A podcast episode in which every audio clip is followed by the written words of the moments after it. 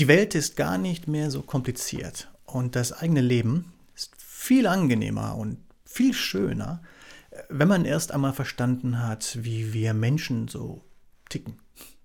Warum wir die Dinge tun, die wir tun. Warum ich das mache, was ich mache und andere Dinge nicht mache, warum ich fühle, was ich fühle, warum mich jener wahnsinnig aufregt und, und, und, und jene total glücklich macht. Und genau das ist es, was Philosophie leisten kann und in meinen Augen auch leisten sollte.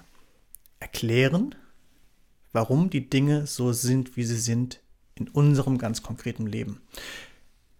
Philosophie sollte, und das werde ich jetzt gleich machen, sollte Erkenntnisse aus der aus den anderen Wissenschaften und vor allem aus den Naturwissenschaften nehmen und sie in einen menschlichen Kontext setzen und erklären, was wir damit jetzt anfangen. Wohingegen vor allem die Naturwissenschaften in erster Linie deskriptiv sind und beschreiben, wie die Welt ist, kann Philosophie darauf aufbauen und erklären, was wir damit jetzt anfangen. Und deswegen möchte ich jetzt, so wahnsinnig das klingt, erklären, wie wir den Menschen und seine menschlichen Handlungen, meine Handlungen, deine Handlungen verstehen können. Dafür werde ich drei Aspekte menschlichen, drei Aspekte des Menschen nennen, werde sie kurz beschreiben und werde dann am Ende auch erklären, wie wir das nutzen können, um schlicht und ergreifend ein besseres Leben zu haben. Klingt wahnsinnig, ist aber keine Raketenwissenschaft, das ist Philosophie. Mein Name ist Dirk Schwindenhammer und dies ist die philosophische Hausapotheke.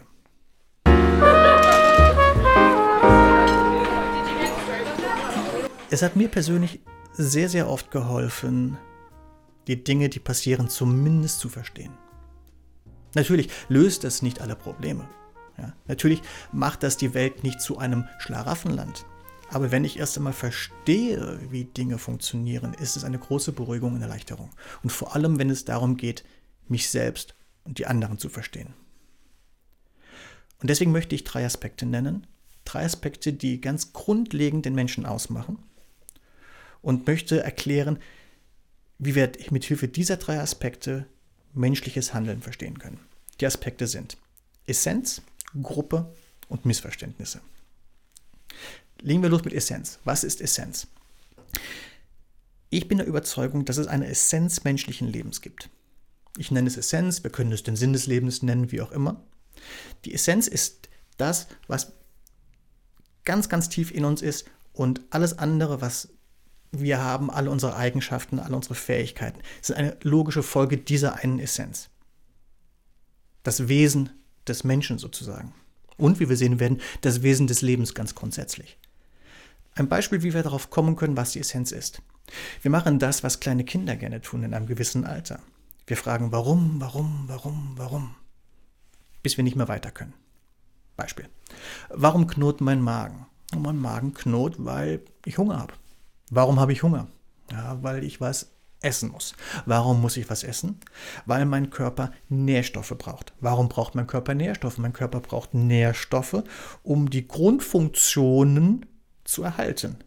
Warum muss mein Körper die Grundfunktion erhalten? Naja, um, um zu überleben. Warum muss mein Körper überleben? Hm. Ja, da hört es auf. Im Grunde ist das die, die letzte Antwort, die wir finden können. Und das ist aber die gleiche Antwort, die wir immer finden. Egal, wann wir fragen, warum. Wir landen immer bei der gleichen Antwort und das eben ist die Essenz des Lebens, zu überleben. Wenn wir jetzt ein bisschen ähm, weiter darüber nachdenken, können wir dann merken, dass das nicht nur die Essenz des menschlichen Lebens ist, sondern die Essenz des Lebens überhaupt. Und Biologen werden genau das auch so sagen. Biologen werden sagen, dass im Grunde jeglicher lebende Organismus überleben möchte. Und wir sind ein lebender Organismus. Und alles, was wir entwickelt haben im Laufe der Evolution, sind Modifikationen, die uns eben dieses Leben ermöglichen. Und hätten wir diese Modifikationen nicht, wären wir längst schon ausgestorben. Aber hey, hier bin ich und mache diese Sendung. Das heißt, Leben und Überleben ist die Essenz des Lebens, aber es geht noch einen Schritt weiter. Und zwar geht es nicht nur darum, dass ich als Individuum überlebe, nein, es geht darum, dass die Spezies Mensch überlebt. Es geht um den Fortbestand der Art. Denn wenn ich als Individuum überlebe, ganz egoistisch immer nur auf mich selber schaue, dann war es das. Da bin ich tot und dann Menschen sind vorbei. Aber es geht beim Leben und Überleben auch immer, auch immer um das Produzieren von Generationen.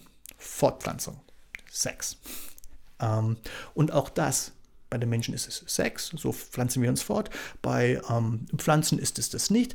Aber es geht immer darum, Generationen zu produzieren. Und jetzt kommen wir zum zweiten Aspekt menschlichen Lebens. Und zwar ist es die Gruppe. Wir, wir sehen schon bereits bei ähm, dem Aspekt der Essenz, dass die menschliche Essenz verknüpft ist mit einer Gruppe, wenn auch einer sehr kleinen Gruppe. Die menschliche Essenz ist damit verbunden, dass die Spezies überlebt, also alle Menschen, die es da gibt im Zweifelsfall, dass Generationen produziert werden. Und um das zu tun, brauchen wir Menschen an andere Menschen. Zumindest strikt biologisch gesehen brauchen wir das. Ähm, das heißt, um es ganz einfach zu machen, ein Mann braucht eine Frau, eine Frau braucht einen Mann, und gemeinsam können sie sich fortpflanzen, eine nächste Generation haben, ähm, produzieren Kinder und ähm, die Spezies überlebt. So, das allein zeigt schon, dass der Mensch eine Gruppe braucht. Der Mensch braucht auch eine Gruppe, weil er ohne die Gruppe nicht überlebt hätte. Es gibt jede Menge andere Tiere, und wir sind ja Tiere, die in vielen Dingen viel besser sind, als wir es sind. Die stärker sind, die besser riechen können, die schneller laufen können, die ähm, viele Dinge besser sehen können. Wir Menschen können aber eine Sache ganz besonders und die können wir sogar besser als unsere nächsten Verwandten, die anderen Primaten. Die anderen Primaten, das sind die Bonobos, die Schimpansen, die Orang-Utans, die Gorillas. Wir Menschen sind besonders gut darin, in sozialen, komplexen Systemen zu leben und diese zu organisieren. Das ist ein evolutionärer Schritt, der sich im präfrontalen Kortex vorne ähm, in unserem Gehirn entwickelt hat. Und auch dieser weist darauf hin, dass wir Menschen vor allem Gruppentiere sind. Und das bedeutet, der zweite Aspekt, der wichtig ist, um menschliches Handeln zu verstehen, ist, dass wir nicht so sehr uns selber als Individuum sehen sollten, sondern immer versuchen sollten, uns im Kontext unserer Gruppe oder unserer Gruppen zu sehen. Wie verhalte ich mich im Kontext meiner Gruppe? Fühle ich mich akzeptiert in meiner Gruppe, angenommen oder fühle ich mich besser als meine Gruppe? Guckt meine Gruppe auf mich hinab? Wie steht meine Gruppe im Zusammenhang zu einer anderen Gruppe? Gibt es da Rivalität oder sehen wir Gemeinsamkeiten? Wie, wie sind die Gruppenverhältnisse bei Menschen, mit denen ich vielleicht einen Konflikt habe? Was, was ist der Grund für den Konflikt? Die Essenz des Menschen, wie anfangs erklärt, ist unmittelbar verbunden mit der Tatsache, dass wir ein Gruppentier sind. Und es ist für menschliches Verhalten, um das zu verstehen, immens wichtig zu verstehen, nicht was der Einzelne losgelöst von seiner Gruppe tut, sondern was die Motivation sein könnte im Kontext der Gruppe. Kommen wir zum dritten Aspekt, bevor ich, und das, das möchte ich gerade nochmal sagen, bevor ich am Ende sage, wie wir das nutzen können, um ein hoffentlich besseres Leben zu haben. Der dritte Aspekt sind Missverständnisse. Das klingt jetzt ganz komisch, Missverständnisse. Tatsächlich aber sind Missverständnisse omnipräsent in allem, was wir tun. Kommen wir von der Essenz. Alles, was wir entwickelt haben, unsere Sinnesorgane, unser, unsere Kognition, unser Gehirn, ist darauf ausgerichtet, nicht die Welt zu erkennen, wie sie ist. Es ist alles darauf ausgerichtet, zu überleben. Eine Folge davon ist, dass wir Gruppentiere sind. Und auch diese Gruppenzugehörigkeit bedeutet nicht, dass wir sehen, hören, denken, erkennen, wie die Welt ist. Auch unsere Denkprozesse sind davon geprägt, dass wir Gruppentiere sind und dass wir überleben wollen. Und da ist es gar nicht so schlimm, wenn wir gewisse Dinge missverstehen, weil am Ende des Tages werden wir überleben. Im praktischen Alltag aber kann das Probleme bedeuten wie eben schon angedeutet ist, und unser Körper ist nicht darauf ausgelegt, die Welt zu sehen, wie sie wirklich ist. Unsere Denkprozesse sind nicht darauf ausgelegt, immer alles genau zu durchschauen. Sie sind darauf ausgelegt, dass wir klarkommen. Und das gibt Missverständnisse. Es gibt so viele Biases im Englischen, Vorurteile. Es gibt so viele Sinnestäuschungen, so viele Emotionen, die unsere Logik verwirren.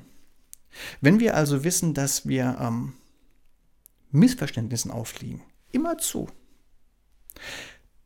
dann kann uns das helfen, nicht nur unser eigenes Verhalten besser zu verstehen, sondern auch das Verhalten der anderen besser zu verstehen, weil wir akzeptieren, okay, es ist nicht immer leicht.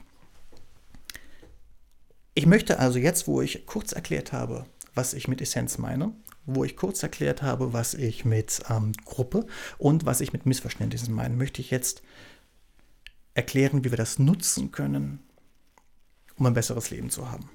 Nehmen wir die Essenz.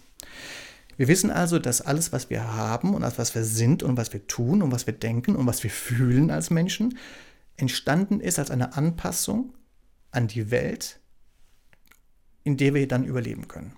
Und wir Menschen sind wahnsinnig gut darin.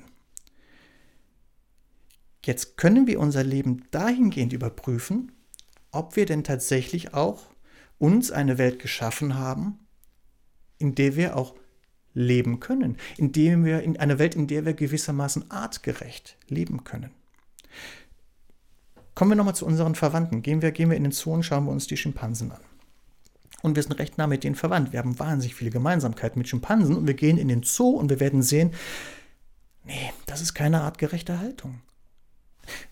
Schimpansen sind Schimpansen und Schimpansen gehören nicht in den Zoo. Das entspricht nicht ihrer Natur. Die Frage für uns ist also, wenn wir uns die menschliche Essenz angucken und all die Konsequenzen aus der Essenz, lebe ich selber in artgerechter Haltung? Und allein diese Frage und allein diese Perspektive wird uns helfen können, unser eigenes Leben noch einmal neu zu verstehen und zu gucken, was wirklich sein muss und, und, und, und, und was besser weggeschmissen wird. Ausgehend von der menschlichen Essenz. Ausgehend davon, dass alles, was wir sind, natürlich ist. Und das ist ein zweiter wichtiger Aspekt, der unser Leben besser machen kann. Wenn wir wissen, dass wir sind, wie wir sind, weil wir so sein müssen, um zu überleben, dann ist jegliches menschliche Handeln erst einmal natürlich. Und es ist erklärbar. Und das allein ist schon eine große Erleichterung. Das nimmt sehr viel Druck von uns. Es ist keine Entschuldigung, aber es ist eine Erklärung für alles, was passiert. Wie kann uns der Aspekt der Gruppe helfen, ein besseres Leben zu führen? Nun, wenn wir erst einmal verstanden haben, dass unsere Fokussierung auf das Individuum eigentlich nicht unserer Art, unserer Spezie entspricht, kann ich mein Leben untersuchen danach, ob ich eine gute Gruppe habe, wie ich mich in meiner Gruppe befinde. Und ob ich vielleicht Teil von Gruppen bin, die mir nicht gut tun. Noch das ist ein ganz wichtiger Aspekt im Leben, ein Aspekt, den ich persönlich tatsächlich ähm, am eigenen Leib hart durchlitten habe, zu merken, dass ich mich in Gruppen bewegt habe, die nicht zu mir passen. Und das gilt für, für Berufe, für Arbeitsplätze, das gilt für Beziehungen, ähm, das gilt für viele, viele Aspekte des Menschen, menschlichen Lebens.